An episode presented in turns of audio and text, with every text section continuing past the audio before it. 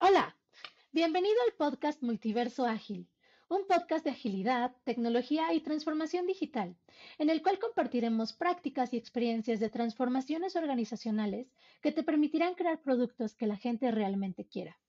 Somos Alex, Ramón y Margarita, agilistas con diferentes experiencias y variados puntos de vista. Cada determinado tiempo eh, conversaremos con un experto que te permita ampliar tu conocimiento a través de otras experiencias y lo apliques en el día a día de tu trabajo. Y ahora vamos a hablar un poco del contexto de lo que vamos a estar tocando en este primer episodio.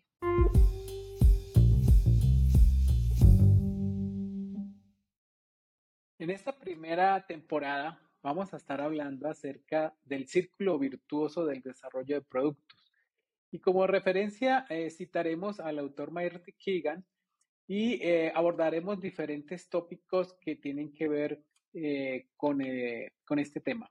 Vamos a contextualizar un poco acerca de por qué es importante esto dentro del contexto de las organizaciones y para ello, pues, qué mejor que comenzar con un poco de esa importancia y esa relevancia dentro de las organizaciones.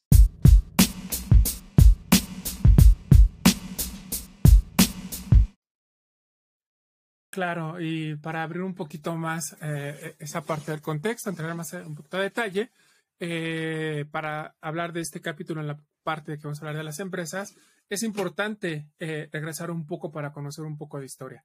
Acá vamos a hablar de que, y como todos sabemos, ya estamos en la cuarta revolución industrial, que se le está llamando, haciendo un recap muy rápido, la primera revolución industrial la tenemos cerca del año 1800, recordemos todo el tema de la máquina de vapor, después nos brincamos por ahí de los años 1870, y ahí ya íbamos un poquito más a la producción basada en la electricidad, ya empezamos a hablar más de cadenas de montaje, el tema de un sector industrial que se está acelerando.